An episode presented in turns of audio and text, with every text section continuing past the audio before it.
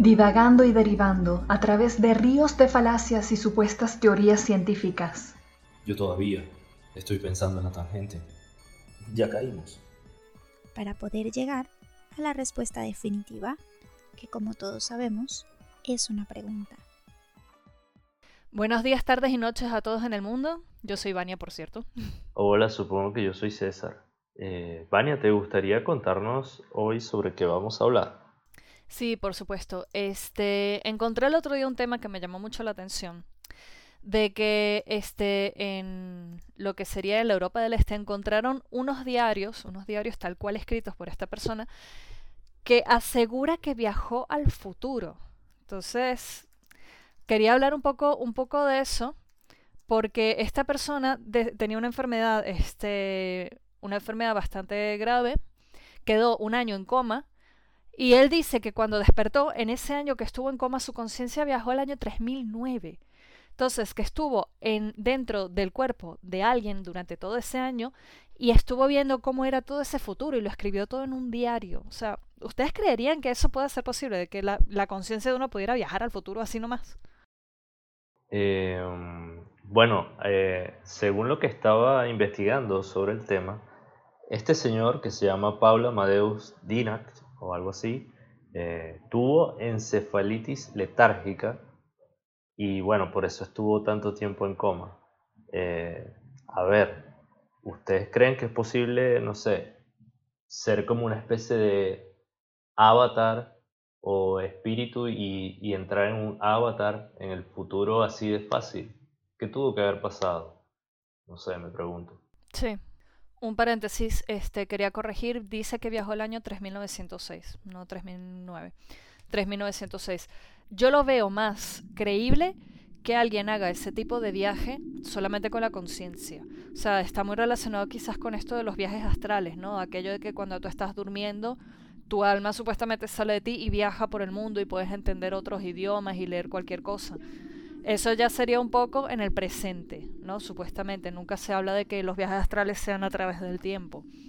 Yo sí me lo creería. Ahora, lo que él pone en el propio diario es lo que quizás yo no me pudiese creer, porque es un poco como ciencia ficción, ¿no? A ver, él puso todas sus memorias en un diario, su diario se lo dio supuestamente a su aprendiz, este, y el aprendiz lo, lo, lo puso todo en un, en un libro, o sea, ese libro existe, lo pueden encontrar.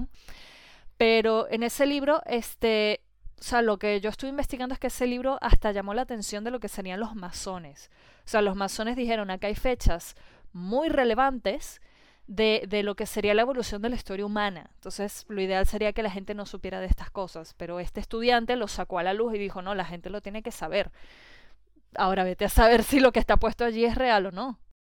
Claro, a ver, repasemos un poquito algunas de ellas. Por ejemplo, entre el 2000 y el 2300, como que habría muchos problemas en la humanidad respecto a superpoblación, desigualdad económica, cuestiones con el medio ambiente, etcétera, etcétera. A ver, que más tiene sentido. Lo estamos viviendo ahora, o sea, toda la parte de la superpoblación y es que eso lo estamos viviendo ya. Que él me diga que entre el 2000 y el 2300, 300 años de esto, así tal cual, es bastante creíble. Claro.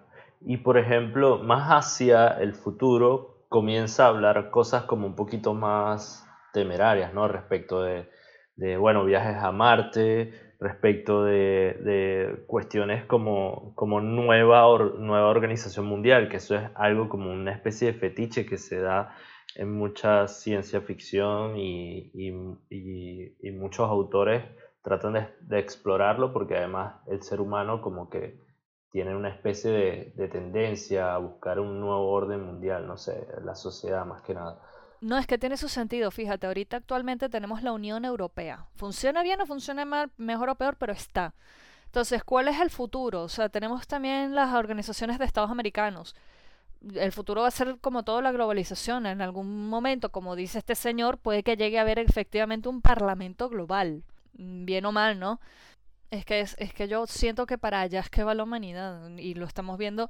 Empezó con que quizás con la colonización, con el mestizaje, ahorita estamos hablando mucho de globalización, de, que ya el mundo cada vez es más chico, obviamente va para allá. Y si como dice César, vamos a hacer colonias en Marte, pues más todavía. Algo que me llamó mucho la atención también, dice que en estas crónicas del futuro, eh, las personas solamente trabajan dos años de su vida. O sea, lo que menciona este señor Paul, que entre los 17 y los 19 años trabajes y después el resto de tu vida te dediques a hacer lo que te apasiona. Ahí a mí me gustaría comentar que está, está fantástico si se puede llegar a eso, como también comentó este muchacho Paul eh, o Paul, o no sé bien en qué, en cuál forma es la mejor para describirlo con su nombre apropiado. Este, pero eh, hay algo respecto de, la forma en la que plantea cómo las personas, digamos, cuál, es lo que realmente las ubicaría ¿no? como una vida exitosa. Este, eso dependía más como de la forma en la cual ellos fuesen exitosos en estos campos que explorarían luego de, haber trabajado sus dos años, O sea, que sería una cultura de, de la... O sea, de la parte de la meritocracia, o sea, yo lo veo fantástico. O sea, hoy en día que, que es todo muy de, de, que yo soy amigo de tal y por lo tanto yo consigo cosas, que llegue una época en donde todo sea a través de la meritocracia. Claro, también está el problema de igualdad de oportunidades, pero si esto llega a ser una semi-utopía como habla este Paul, pues yo creo que la igualdad de oportunidades estará bastante balanceada, no lo sé, es lo que me imagino. Paul habla de algo de la era de oro, que es entre el 3000 y el 4000, el año 3000-4000, se habla de los creadores universales, que esto a mí me llama mucho la atención porque me recuerda mucho a saco ejemplos de que he visto de la ciencia ficción justamente, mucho a Fundación de Isaac Asimov, mucho de la última película que sacó ahorita Amazon que se llama Bliss. O sea, estos creadores universales son estas personas que tienen cualidades para crear lo que quieran en ese momento, ya que tienes el tiempo libre. Pueden ser filósofos, artistas, músicos, pero también habla de científicos. Y esto también lo habla Isaac Asimov y lo hablan también en Bliss. O sea, son esos científicos que utilizan la matemática, pero está interesante, usan las matemáticas y las ciencias a un nivel muy espiritual también. O sea, es muy interesante lo que plantean y además este, les agrego otra variable. Eh, en esto que comenta Paul, no aparece demasiado eh, como el movimiento actual que hay hacia la...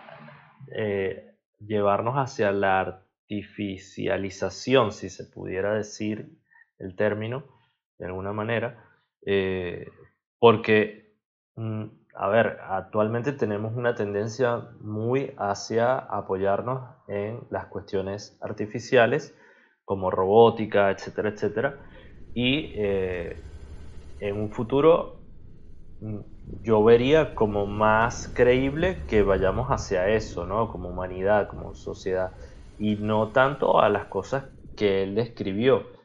Eh, yo me refiero al ser humano, digamos, tendiendo hacia ser más artificial y menos eh, biológico. Sí, es verdad que él habla de un Homo sapiens. Él habla de un Homo sapiens novis o algo así, tengo que buscarlo bien. Él habla de un, homo, de un hombre nuevo, ¿no? Pero él no habla en ningún lado de que sea algo no orgánico, más bien al contrario, él habla de que es un, un hombre mucho más espiritual, como con una mente mucho más amplia a nivel universal. En ningún momento habla de, nada artificioso o nada mecánico o robótico. Él habla del Homo novus occidentalis, precisamente. Incluso habla del mundo occidental. Fíjense que, que él, es, él, él era austríaco y deja muy de lado quizás el mundo oriental, vete a saber lo que pasó en, en los años que, que, él, ha, él, ha, estado.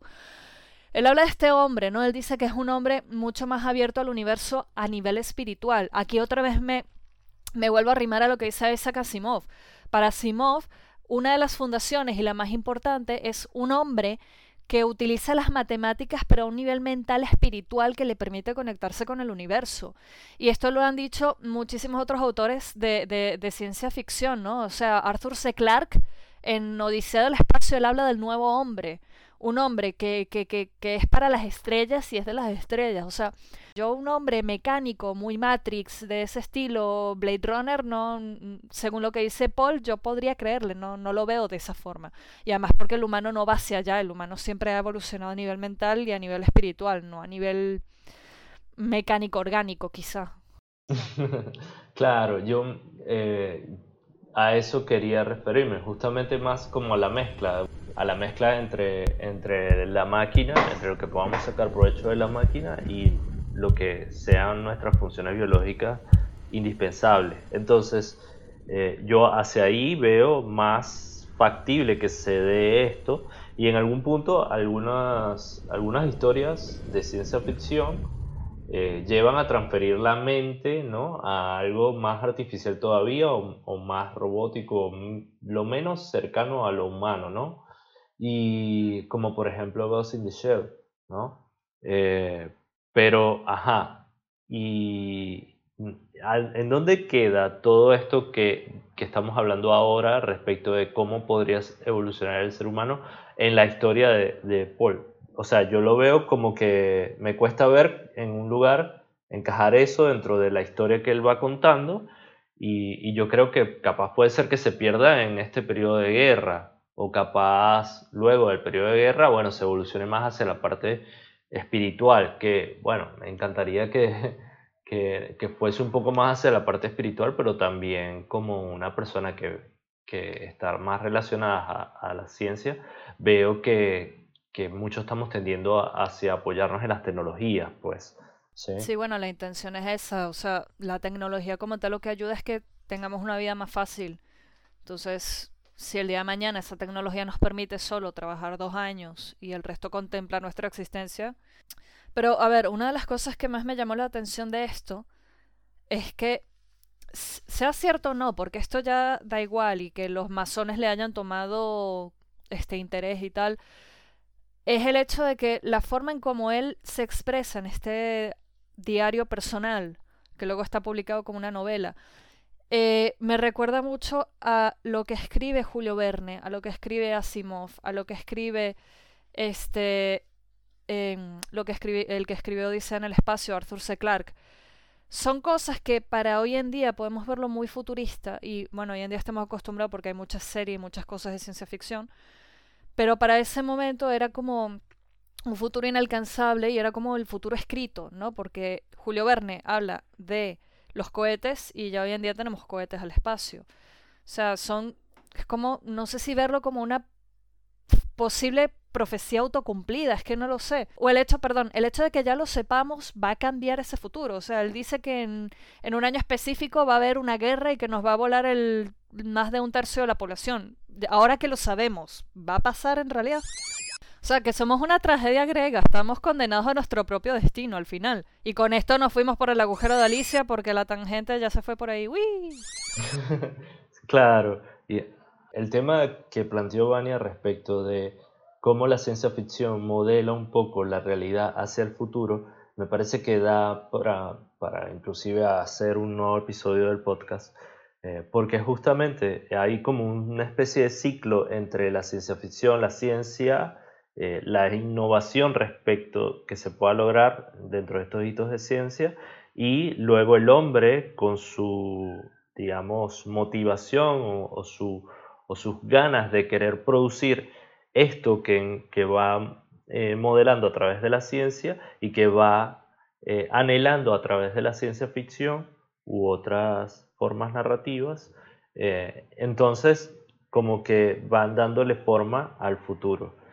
Eh, no hay forma, es inevitable, nos hacemos de alguna manera eh, absortos a lo que pareciese que fuese ocurrir en el futuro, a pesar de que ya lo sabemos, y seguimos con nuestras vidas hasta que el futuro o lo que sería un hito dentro de este futuro planteado nos nos abate y nos choca, eh, nos, se nos estrella en la cara literalmente y bueno, tenemos que lidiar con, eso si no, no, si no llegamos a estar preparados.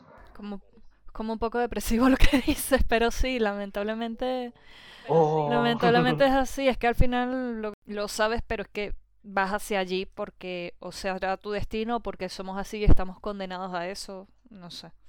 El, ser humano es como un agente de caos. El universo es caos, ¿ok? Entonces, eh, en teoría de sistemas lo que se plantea es a través de los sistemas generar orden, que hace un contrapeso al caos, ¿ok? Pero bueno, ese también sería como un tema muy interesante para tratar en mucha más amplitud. Así que, ¿no? La pregunta es que el hombre está viajando al futuro como algo aseverado de... Yo preguntaría es, ¿cuándo? No, yo sí creo que el hombre puede que haya viajado, porque yo sí creo en eso. Ahora, de que el futuro llegue a ser así, no, ya no lo creo, porque el propio hecho de que él ya haya escrito algo de eso, ya es como la física cuántica, ya cuando le pones luz a algo ya pierde su forma y toma una forma totalmente distinta. La paradoja del observador. Pues más que una máquina del tiempo y una TARDIS y el Doc Brown, yo lo repito, yo veo mucho más creíble que este hombre viaje al futuro a través de la conciencia, porque es como un viaje astral, que los viajes astrales están comprobados que pasan. Sí, por eso me encantaría comentarles algo que me ocurrió cuando visité el, Museo del Oro en Bogotá hace algunos años y en algunas de las piezas de estos aborígenes indígenas de nuestro continente americano, pues este, había varias, en esas piezas de oro, habían varias que se referían como a especies de cohetes o, naves o cosas así. Y eso también me hace pensar en las cuestiones que han, eh, se han encontrado en diferentes eh, culturas aborígenes, como por ejemplo la egipcia, y eh, que han encontrado como estas especies de artefactos que transportan, no sabemos si en el tiempo o en distancia, qué sé yo, o qué sabemos nosotros, y eh, es como, ¿por qué lo planteo? Porque, ajá, es como una mirada desde el pasado hacia un futuro que capaz somos nosotros hoy y que capaz, así como le sucedió a estos aborígenes, nosotros también como que estamos dando ese paso a mirar hacia, hacia mucho más adelante. No sé cómo. Bueno, tienes los Stonehenge también de los celtas, los mismos tepuyes de, de Bolívar en, en Venezuela, o sea, todo ese tipo de cosas. Claro. Eh... Bueno, entonces nos queda esperar como dichos aborígenes a ver qué nos pasa, a ver qué nos cae encima, mientras no sea un meteorito nos mate a todos. Claro, y, vieron lo maravilloso de este tema de que estábamos hablando, o sea, planteamos el, el, tema del episodio con un señor que viajó en el futuro mentalmente y, terminamos realmente eh, cuestionando más cosas filosóficas respecto de, bueno, cómo el ser humano eh, va tomando su camino hacia el futuro, ¿no? Cómo lo proyecta, ¿no? Bueno, pero claro, lo que dice César, y cerrando un poco de que empezamos con los viajes al futuro y terminamos con qué camino filosófico pueden optar las personas para llegar a ese futuro, si va a ser real o no que nosotros no nos vamos a enterar, por lo menos así como estamos con estos cuerpitos y estas conciencias. Puede que con otros. Gracias por escucharnos y haber caído en la tangente con nosotros una vez más. Espéranos para el siguiente episodio. ¿A qué agujero de gusano caeremos ahora?